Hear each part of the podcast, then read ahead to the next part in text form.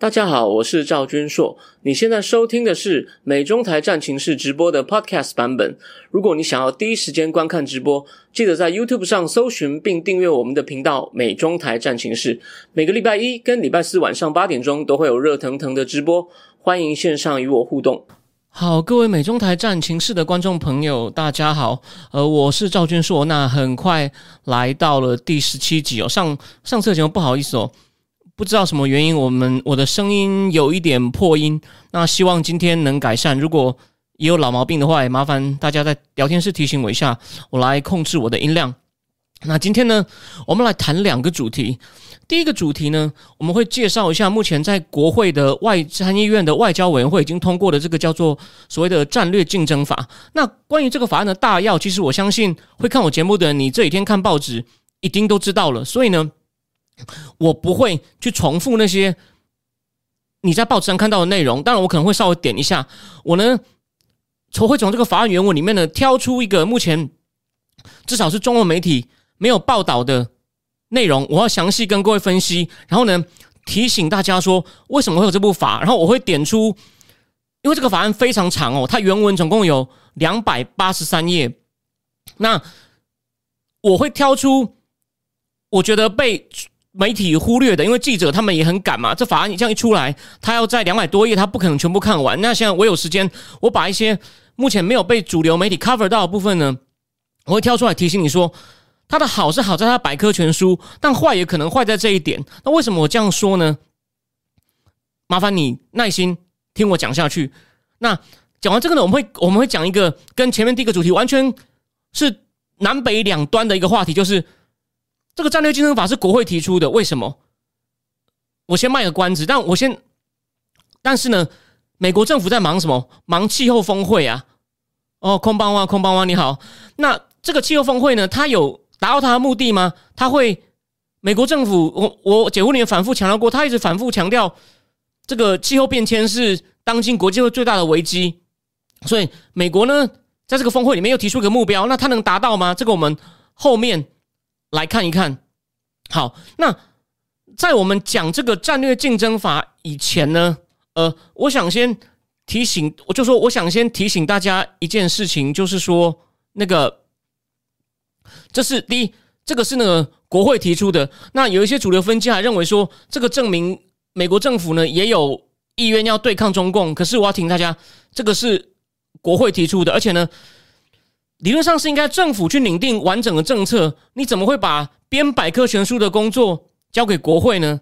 这是我在讲正文以前呢，我先提醒大家，你可以自己先想一想，对吧？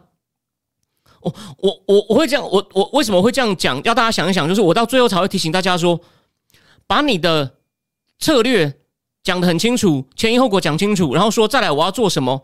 川普时代其实做过不少哦，哦，你你我等下会帮你复习，所以呢。好，那我再来讲一个今天很有趣的地方，就是我要讲的战略竞争法，不是要讲它一条一条法条，因为我说了它的法条部分有大概两百多页，没有人讲的话，我讲到一半你大概也睡着了。可是呢，我一大部分的媒体所忽略的呢，他在开始讲法条以前呢，他有大概他举出了二十五点，就是我们这些起起草法案的国会议员的发现。那他发现了什么呢？他表面上叫发现，你以为他可能是举出一些事实，其实我仔细看以后，我发现不是。他本身就像一个演讲稿，在在在跟大家解释说，为什么今天民主党的这个曼德斯，还有共和党的 Jim Rich，这也是很资深的两位，他们要提出这个法案，他们把这个前因后果都讲得很清楚。其实你听我介绍完这个他们的 finding 之后呢，你就大概知道这法条里面一定会牵涉到什么。哦，这很重要，这非常重要。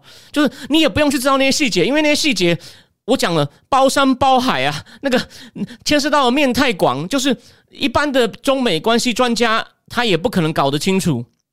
那为什么我这样讲呢？好好，我们现在我们现在就开始，我们就开始讲哦。那这个法案呢，它其实的它的核心，它的核心的，它第一句话开宗明义很简单，就是中共。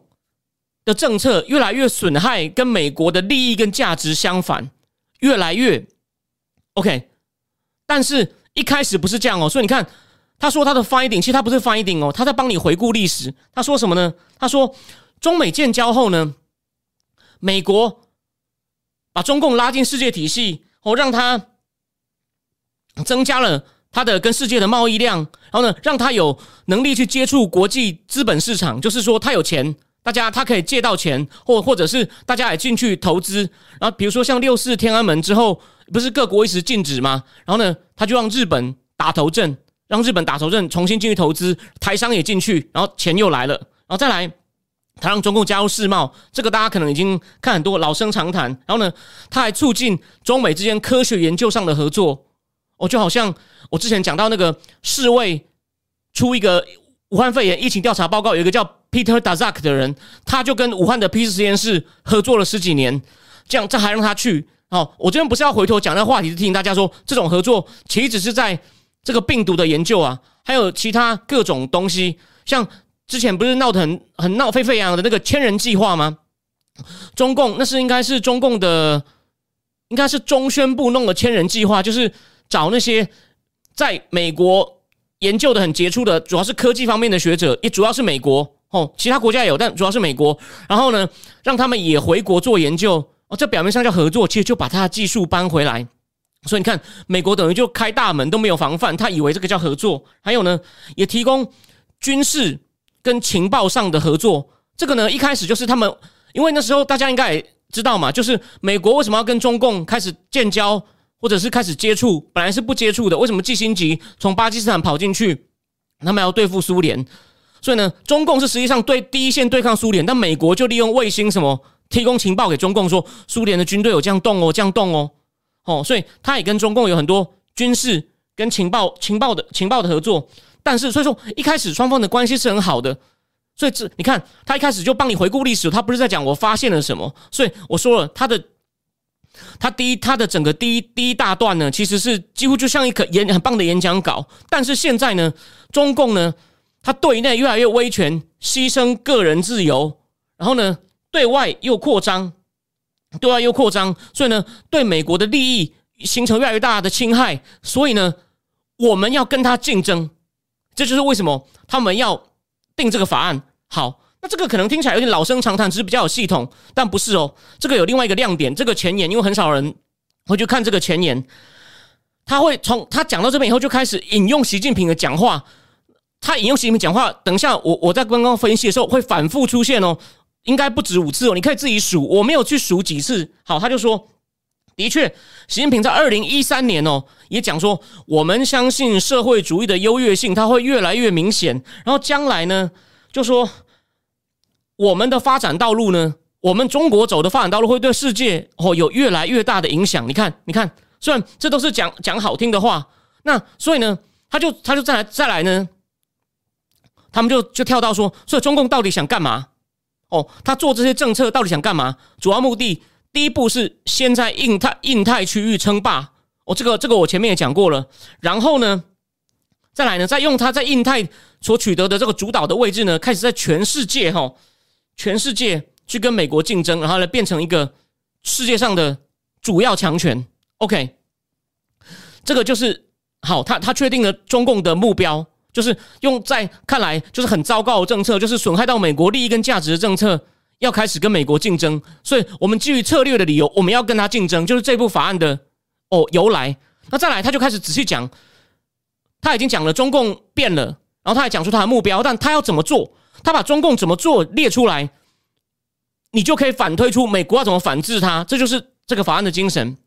哦，首先他说呢，中国要达到他这个他这个我前面讲的目标呢，他必须要让自己变成一个要富国强兵。强兵到最后再讲，他要富国。那富国呢，就是需要靠先进的科技实力，先进的科技实力。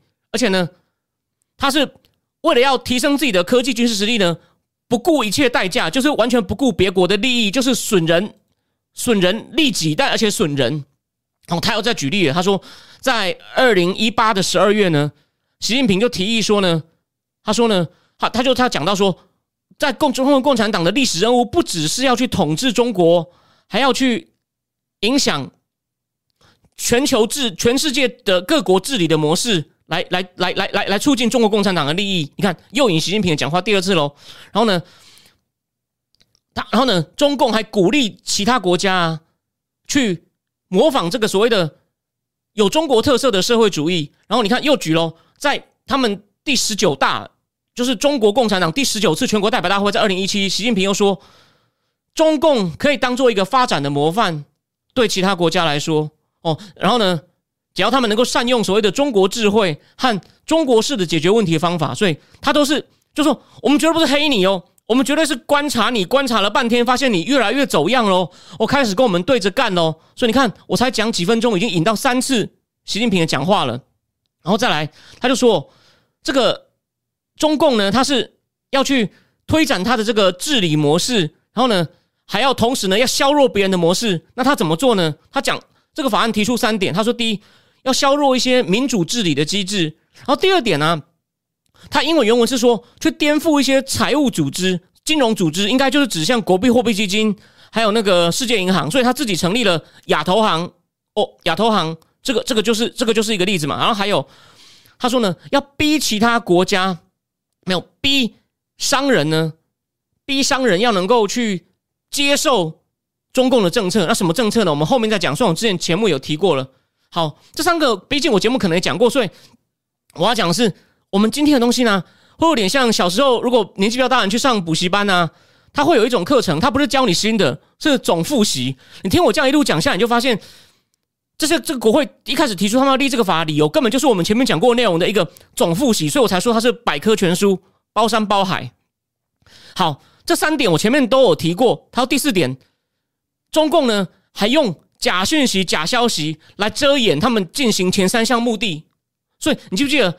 他永远先不管是不是假新闻，不，他有时候会放一些假讯息，就是写说啊，美国吓尿啦，美国之前改造别的国家失败啦，他介入伊拉克是失败的，可他出发点是好的，就是说美国专门毁坏别人的国家，啊，不像我们啊，我们是带来发展啊，有没有？或者是杨洁篪讲的，对吧？我们的价值才是人类的价值，当然这不是假新闻，他是公开的讲，但他有很多这种农场文，像在在那种台湾某些某个阵营的长辈群组里面，也常常会有这种东西。哦，就是类似这样子嘛。美国没落啦，中国科技对吧？美国又吓尿了，类似这种东西。然后再来，再来呢？他又说，但这个他再来就比较像是 finding。他说，但的确，中共也的确越来越成功，在变成全球的科技领导者。所以呢，哦，的确，在二零一八年五月，习近平又讲，他说，中共呢，中共呢，要努力的去追求国家的这个。繁荣跟这个重生，它就英文用 rejuvenation，为了什么呢？要变成全世界一个科技、科学跟研发的中心哦。OK，好，那那再来呢？再来呢？他就用了两大段，这个我就跳过。他就讲他在国内强迫技术转移、侵害智慧财产权。搞国企补贴，还有我前面类似讲的千人计划，或者是在一六一七的时候到戏谷去大举收购各种公司，连那个搞地产的恒大的许家印啊，都有成立那种跟人家合资成立公司去收购收购人家的技术哦，或者直接就是叫人家去偷嘛，就就叫他们的员工去偷嘛。比如说华为不是去偷美国那个大电信商 T-Mobile。听他们去实验室里面偷人家东西，说不小心掉到袋子里。还有一个人拿了几百页技术文件在在机场被当场逮到，好像还有那个什么小鹏电动车也去偷，也去偷。我忘了是哪一家是 Apple 的，像这种例子，这都是。所以说，他说这些政策啊，就是要有两个目的。第一，我刚刚讲了国内的强迫偷窃智慧产权、强迫技术转移、补贴，就是要把其他外商呢挤出中共市场，然后呢。他在，然后呢，在其他国家呢，也尽量去减少当地的竞争，他就把人家的技术这样拿走，OK。然后呢，再来，他又演了一段习近平话，你看到现在超过五次吧？他说他在二零，他在二零一八的那个，然后呢，对不起，我我那个我要讲的是，他说，然后呢，对外他讲怎么样去减少竞争，就是在搞他的这个“一带一路”，这个我我我我上一集有简短的提过一下，有兴趣的可以回去看哦。然后呢，他一代的目的呢，对这国会议员来说，他们的发现是什么呢？就是要靠让你在经济上依赖我，你政治上就不得不得不服从我。哦，这是一带一路。当然，他对先进国家，对澳洲也敢这样搞。哦，大家也都已经看到，我前面节目也讲过。OK，所以呢，然后呢，在在印太呢，虽然说美国在这边有建立很多盟邦，也维持航行自由，也希望尽力促进本区的繁荣，因为这个这区好，美国也会好。可是呢，他就说相形之下呢，中共呢就用一些经济跟军事上的威吓手段呢，哦来去保障哦他自己的利益。哦，他要讲的更具体了，他说中共呢就是很有侵略性的呢，再去追求对这个这个区域的这个陆上、海上、地上。哦，独占性的控制，所以这个我前面讲过很多次啊。他在南海造岛，他在南海造岛，然后呢，还在那个建立一个防空识别区，就是每一国的飞机飞过去都要跟他报备。然后日本一开始就很不爽，防空识别区也涵盖了钓鱼台，也也涵盖了钓鱼台。OK，然后在路上呢，其实我们把主题偏看一下，缅甸抗议到很凶，他们觉得中共有介入，之后他们就威胁说。中共，如果你不来帮忙调停，叫军军队不要乱杀人，我们就去破坏油管。它不只是油管，它有公路，它到靠近那个什么孟加拉的胶漂港，那个呢不但可以输送天然气，然后也可以输送各种资源，就是陆上的路。中共就要确定，万一它海上被封锁，说它可以从缅甸把资源从陆上往外移，所以它也为什么跟缅甸维持那么好关系？就它路上哦也要做这种，也要做这种控制。好，再来讲到我们了。你看，国会议员特别留了一大段给台湾哦。他说，中共呢也寻求要统一台湾，而且呢，不管用什么手段，不管用什么手段，然后呢，共产党就坚持说，唯有统一一条路。所以呢，这就暗示他必要时候可能会用武力。所以在二零一九年一月呢，习近平就说啊，那个我们呢没有办法承诺不使用武力，然后呢。而且呢，保留一切可能性，使用各种手段的可能性。所以他讲到台湾喽，然后再来呢，又讲到南海，就讲了，就是我前面讲的造岛，造岛。他不但造人造岛，破坏环境，然后呢，也提升了人民解放军哦，去 去投射兵力的能力，因为他在海上了。然后呢，也可以趁机威胁其他国家。我前面节目讲的嘛，他菲律宾，我威胁到菲律宾，所以菲律宾也在拼命的疯狂的自救。然后以前跟越南也发生过冲突。OK，所以呢，所以呢，你就看到，他就一个一个开始点，一个开始点。那这些东西呢，他在法案里面实际上都会都会做，都会做反制哦。然后他还又举，看又举了习近平，他说是，他就讲这个，他就暗暗示你，不是暗示他说，我们发现中共在说谎。习近平在二零一五啊，他还说中共没有意愿要去军事化这个南海。可是呢，到二零一七的第十九大呢，习近平公开的说。造岛、造礁、造岛跟造礁，在这个南海呢，目前呢，非常的顺利，非常的稳定。你看，他都是直接说，我用你的话来把你干什么坏事揪出来。然后呢，最后他又讲到，中共呢也在快速的去现代化他的解放军。然后呢，他希望呢，他不管是在数量或是质量上呢，都能够跟美国开始逐渐靠近。然后我们来复习一下我们前面讲过的，在二零一七年呢，习近平也直接讲了目标嘛，解放军他希望呢，在二零二零左右呢，他能变成一个机械化的部队，然后呢，也能够有更好的资讯战或是一些战略投射能力。二零二零目前他有进步，但有没有做到呢？的确，他在这个算算是有做到，基本上算是有做到。然后呢，在二零三五年呢，他要完成解放军的这个现代化，然后到二零五零年变成世界上一流的军队。哦，这个我前面节目有略微提过，所以所以针对这个，他们也要下手去防堵他。然后呢，所以他他就做了一个总结，你看他把中共的恶行看很像，所以我才说像个补习班的复习有没有？他把所有东西都讲了一遍，然后他说呢，这个呢损害到我们美国六点利益，维持一个自由开放的国际秩序，然后呢保持就是国际组织的价值，保持国际组织的价值跟宗旨也破坏掉了。然后再再再来呢？我们美国之前处心积虑在印太所维持的权力平衡，就是我们有够多的盟友呢，也慢慢被中共拉过去了。然后第四，我们要美国的利益是要确保我们能够保卫我们的盟友日本啊，所以日本那么紧张啊。你看中共开始一直派船过去，然后还说我们无警法可以在海上动武，就类似这种事，或者就是派出两百只武装民船去围菲律宾的牛二岛，或者就是经济霸凌澳洲，都是啊。然后呢，还有。维持全世界这个空海的自由航行，吼，也开始被中共威胁到了。然后再来呢，是维持就是商业的自由运转，透过透明开放的市场。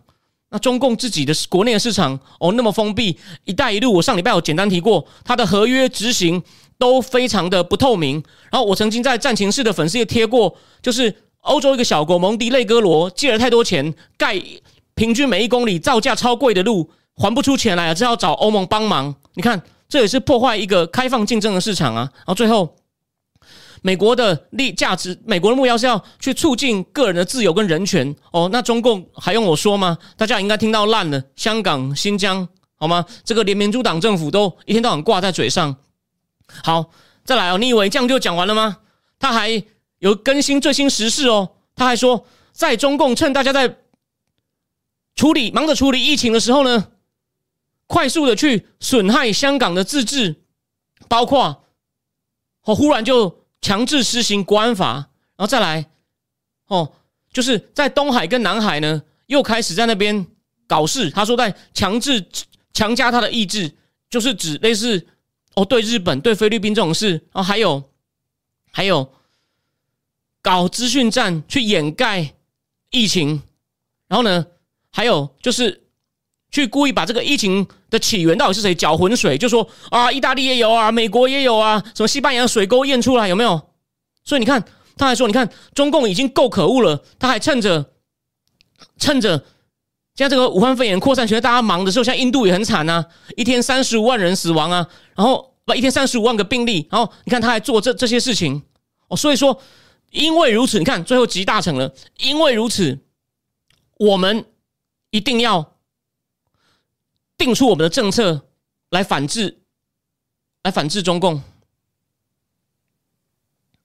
OK，所以你看，然后呢？好，那再来，大家已经看到了吗？它有，它有非常多的 section，就是一小节小节，它有一个小节就直接讲到讲到台湾哦。我很快强调一下，虽然你可能有些看过报道，他就认为说，第一，台湾是印太很重要的一部分，然后呢，要强化台湾的安全与自由，然后呢，还要强化他们在台湾关系法六项保证，还有那个。在在不违反一个中国原则下，强调台湾关系法的六项保证，这是好的。因为民主党政府之前会讲到三个公报，其实三个公报呢比较不利。为什么？它里面会强调，就是世界上只有一个中国，中华人民共和国是代表中国唯一合法的政府，台湾是中国不可分割的一部分。三个公报里面会跟这三个扯不清，就对台湾地位不利，所以他这里面没有提到是对台湾比较有利的。然后呢，还要去。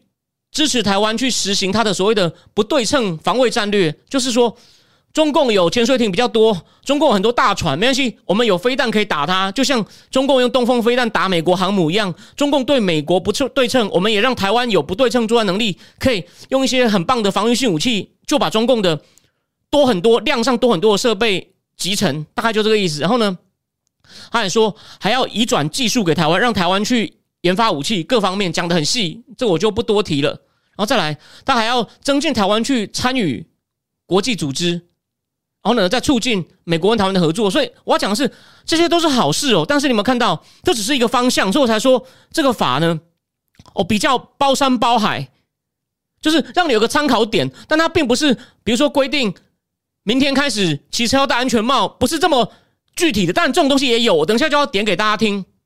然后呢，他最后还提到说，以后跟台湾政府往来呢，就要把台湾的政府当做跟世界任何一个政府是一样的。OK，这也是好事，就是给我们政府平等的地位，也不用在那边检讨什么国务院这边检讨跟台湾来往的内规。你对别国怎么样，就对台湾怎么样。哦，这是一个肯定的东西。算，就说算，这只是个原则性的宣誓，但这是好事。好，再来我就要讲了一个重点，因为我这里面挑出来的，他说，如果这个法案通过的一百八十天内。国家情报总监要交一个评估报告，就是武汉肺炎到底怎么来的？你要包括你要 你要根据所有美国有的情报哦。那我之前不是少已经反复讲过了，拜登政府都不敢提情报，就是病毒研究所，还有病毒研究所是不是跟解放军合作？那他就说你要利用所有情报，就是这样讲喽。所以呢，法案里面也有提到，就是这个法案里面也有提到，到底这个是从动物跳到人身上。或者是不小心从武汉病毒研究所泄露，或者其他途径，你要评估有没有？这里面直接讲出是武汉病毒研究所是不是有可能泄露？这就比拜登政府推进一步了，所以我才说它像个百科全书，你可以你可以参考。他明讲了，你不要漏过这个，你不要漏过这个，让你就让政府躲不掉，这就是等于实际上是给一种政政府施压。然后还有还有一个很少人提到的，哦，还有一个很少人提到，他说，但你看又为什么叫百科全书？他说我们要制裁中共的行为呢，我们要善用我们的制裁。然后他列出了法里面列出了 A D C D F G，就以下这几种行为都可以用制裁。然后他他讲出这几种是 A B C D F G 的行为之后呢，又列出了十几种，像马格尼斯基法案啊、香港自治法、维吾尔劳维吾尔人权法，就你可以跟，然后他就把哪几种行为可以制裁，然后你可以用什么法？你看像一个工具箱一样，全部给你，就是你不要给我躲。在我讲这八种以前，我先举个例。所以我说，我虽然我很赞成川普的中国政策，但是批评川普的人讲的有有对剿共有利的事，我一样会引用。因为拜登政府对中共始对香港始终没有制裁，那个两次弹劾川普赞成的共和党议员 Romney 都发表一个声明，大概在一个多月前说，我们国会已经给了你政府工具，香港自治法跟香港民主人权法，你就应该用这个工具去制裁中共。你看，所以这个法案又重新来一次，不是只是让 Romney 发一个声明呼吁，他说有哪八种行为可以制裁中共呢？盗窃智慧财产权。网络有关的经济间谍行为，还有压制少数民族、其他的人权侵害，然后呢，滥用国际的贸易体系，对啊，人家人家不能补贴，你补贴，类似类似这样子，或者像滥用国际贸易体系，乱禁止澳洲出澳洲的进口，有没有？还有呢？还有呢？非法帮助北韩政府，或是跟北韩政府贸易。哦，再来，走私毒品就是芬太尼，这就是皮特纳瓦尔说中共犯的七宗罪：走私大量芬太尼到美国，害美国中年失业白人男性滥用芬太尼都死掉。两个诺贝尔经济学奖得主 Angus Deaton 出的书《Death of Despair》绝望之死，台湾已经出中文版了，有兴趣的人可以去翻一翻。哦，如果你很想知道内容，需要我摘要的话，你也可以留言，我再找机会。好，你看。他就说这八种行为都可以制裁，然后再就列出目前我们所有的哪些法案可以让你用。所以有没有看到？他像是告诉你说火药库，火药库在哪里？火药库在哪里？就是你政府不要躲，或是说我们还在研究，我们已经列出来，你可以从火药库里面拿出什么？我之前不是也常常比喻说，川普留下一个很大火药库给他们，他们现在偶尔拿出来拿从里面抽一个东西耍两下，就说哦，我们民主党也很抗共。No。国会议员，国会议员受不了了，所以呢，我来总结一下第一阶段我要讲的就是我要提醒大家哦，大家不要小看这个法案哦。第一，它很完整，虽然我说了有些东西比较像宣誓的，所以但是呢，它就等于是你要就是他给你很大的军火库，你要从里面找出任何法源哦，就说我我们是依法去处理中共都可以做，所以这是它最大的价值。虽然有些不够清楚，所以可能还要再，所以还是。就可能会被这政府逃掉，说对法律有定，可是他我怎么执行还是有解释的空间。可第二，你有没有想过一件事？为什么这个东西要让国会做呢？虽然国会做是好事哦，我没有要批评。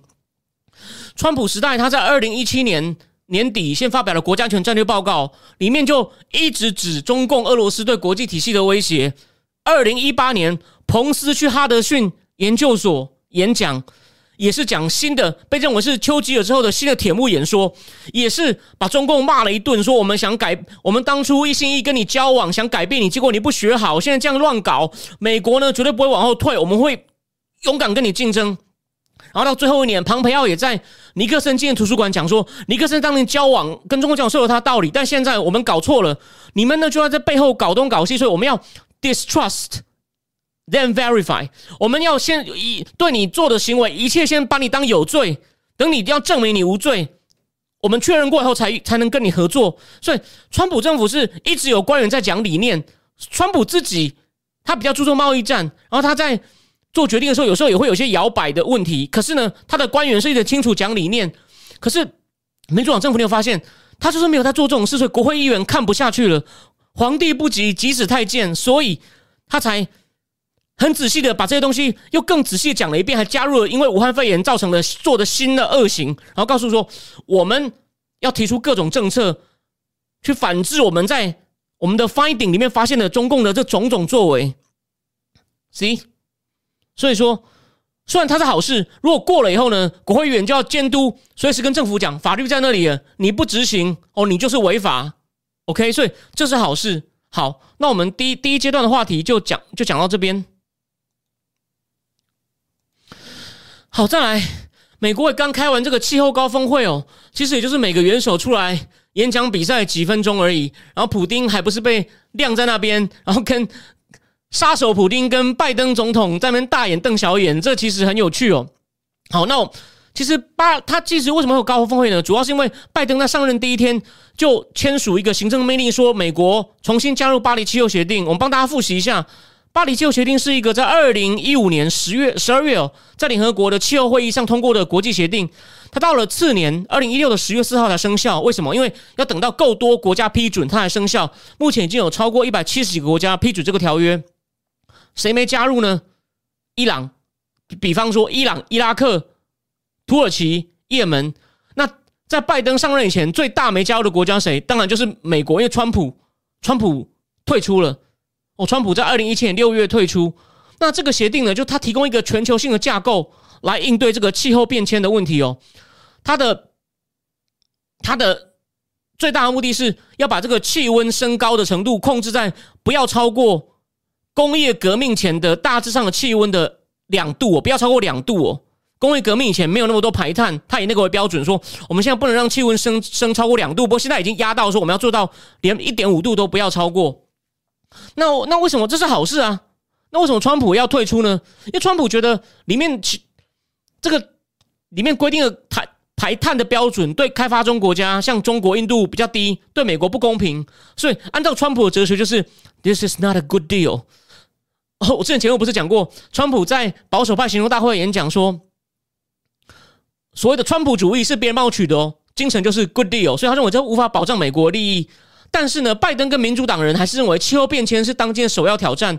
那拜登政府认为呢，可以用不损及美国利益的方式来应，我们一样可以处理气候变迁。特别看到欧洲跟中共为了应对这个，发展出新的产品跟产业，拜登不想在美国这方面落后，所以呢，他就加入了。然后在这次的峰会呢，他提出什么呢？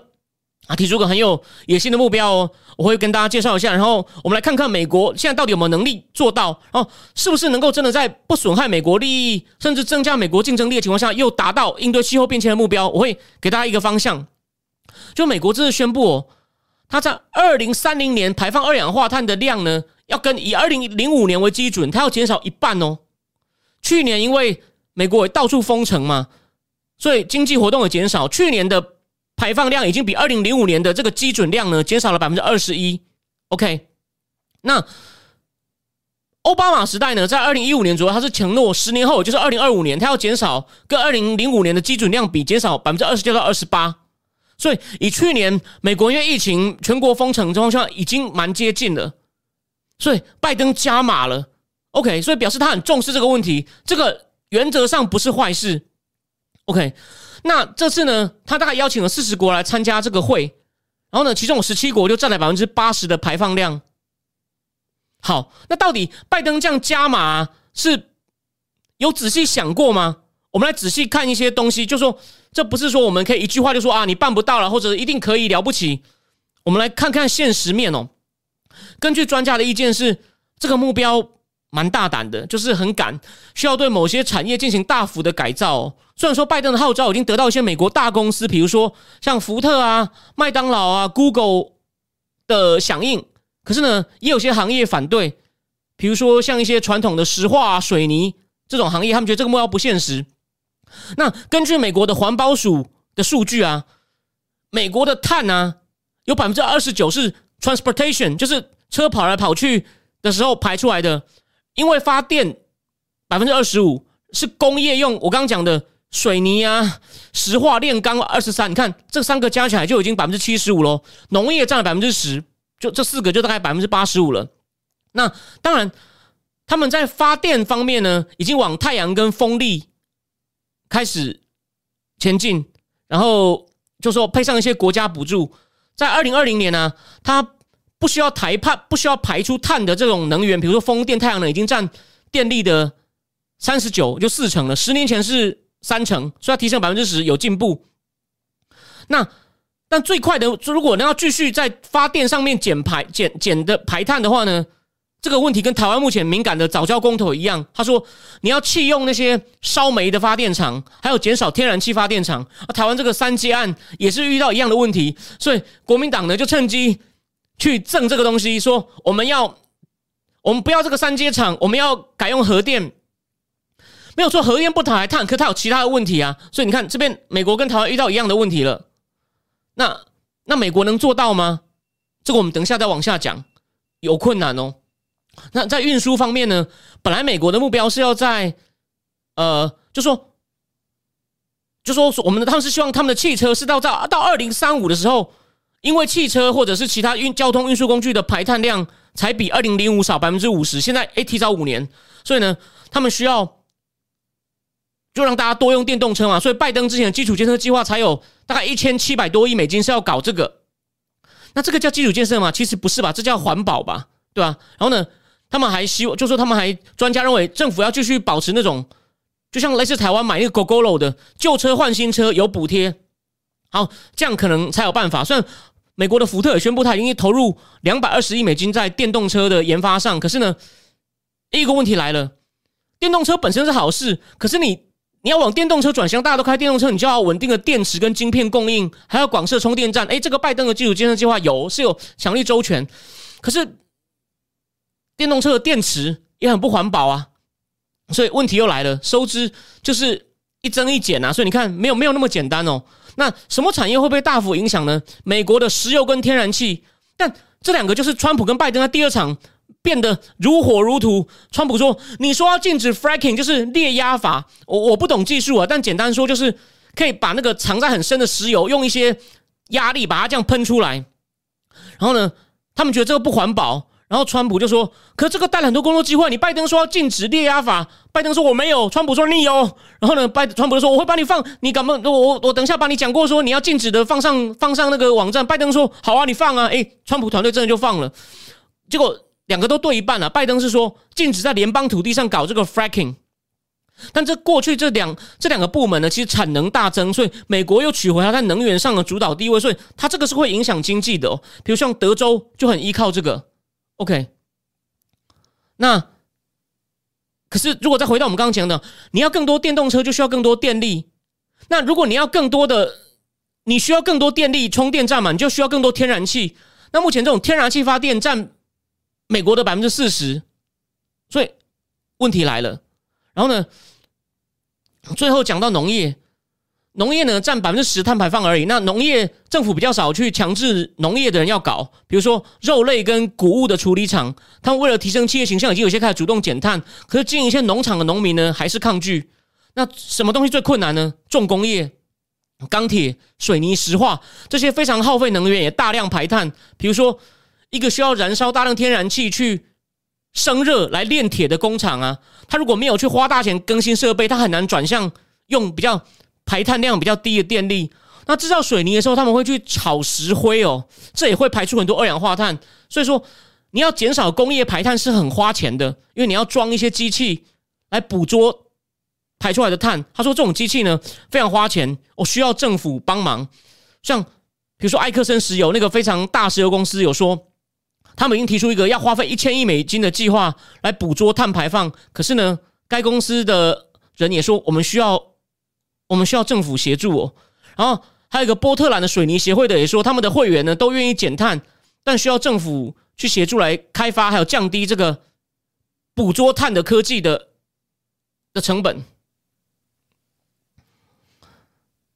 好，那我我我我我我我讲一下哦，那中共在会议里面呢，他讲到什么？中共是说，因为中共是开发中国家，他要从二零三零才要开始减碳。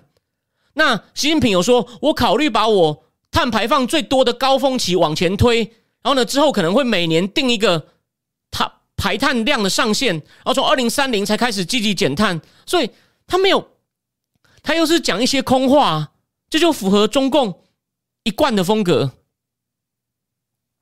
对啊。而且还有一个问题。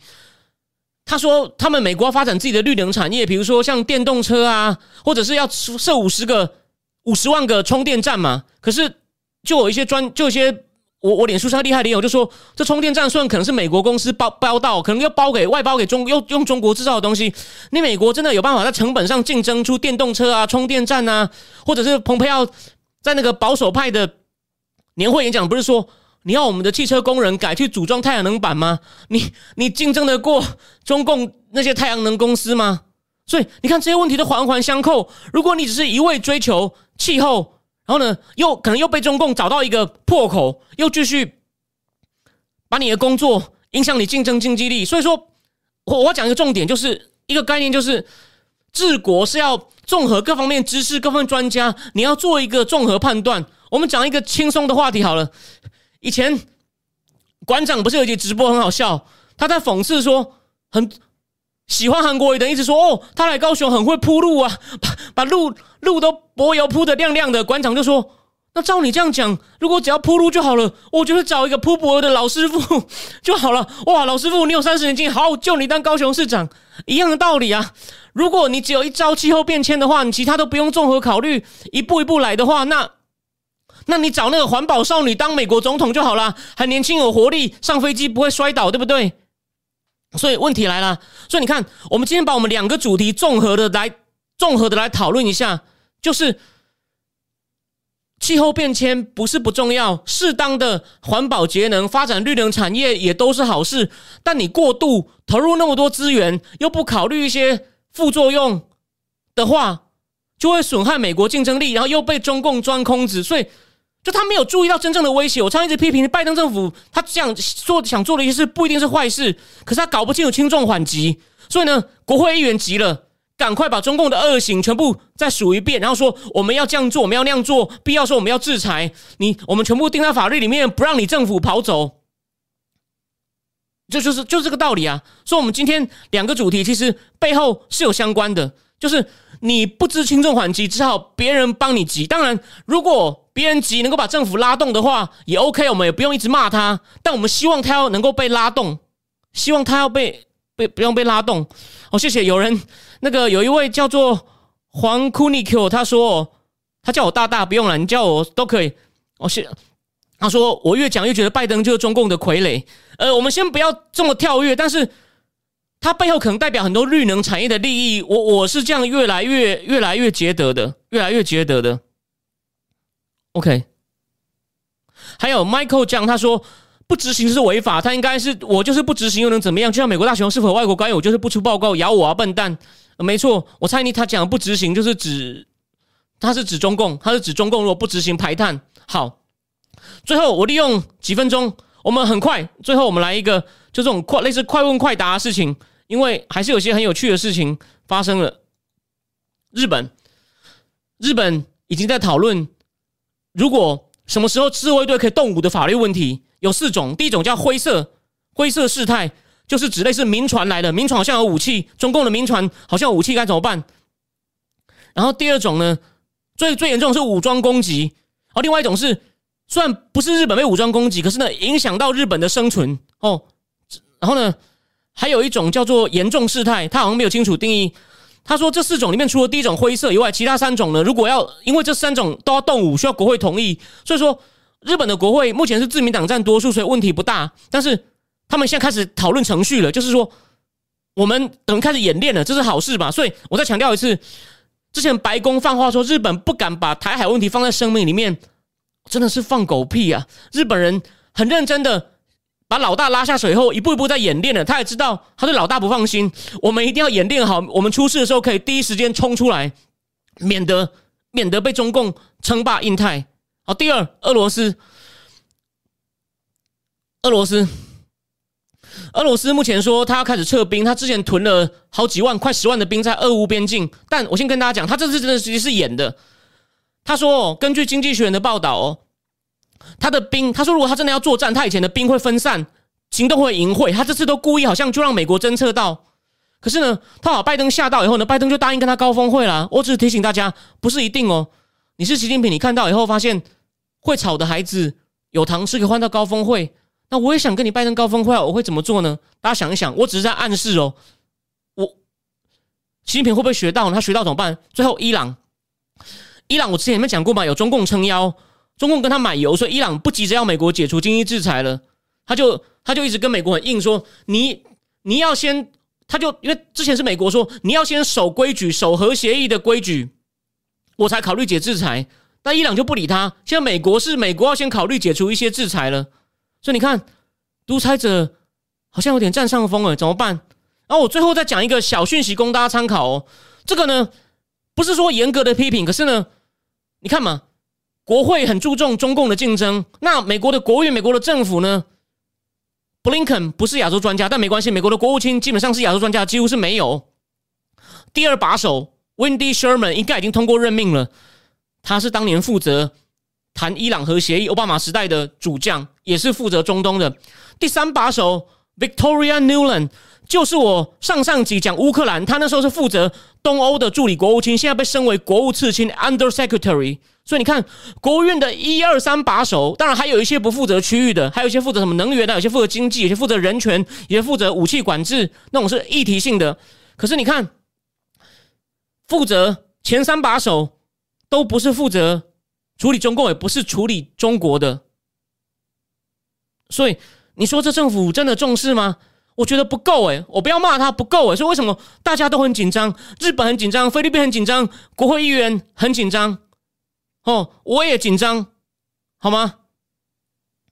好好，最后我再讲一下，柠檬波波说超级莫名其妙，中共说二零三零减排，二零六零达成零排放，对吧？二零六零。二零六零，拜登绝对看不到了，我说不定都看不到，所以呀，所以咯，我看不到的机会也很大啊。那拜登，拜登在天上看到吗？拜登应该讲说，哦，我很高兴的在天上看着你吗？所以他们现在想要去叫中共说，你可以提前一点，人家就人家就可以来跟你瞧啦。他说可以啊，但你其他事情要要让步啊。所以，唉，所以说这个政府呢，他真的外交，我觉得他要好好的补课，好。那我今天呢就讲到这边，非常谢谢大家的收看。然后呢，除了我今天预定两个主题呢，目前也有一些其他事情在酝酿了。我可能先做个小小预告。纽西兰好像在五眼联盟里面有点松动了，我会回去研究一下这件事情，然后然后可能再来跟再来跟大家分享。然后呢，然后呢，再来也有台湾的一流专家对于中共武力犯台各方的判断呢，做出会整性的。他综合了各种讨论，提出他的见解。我说，说不定下一次呢，我们就来跟大家讨论这个问题，或者有其他突发性的事情。我认为很可能会有独裁者在占上风，世界局势不容乐观。非常谢谢大家今天的收看，我们礼拜四再见，晚安。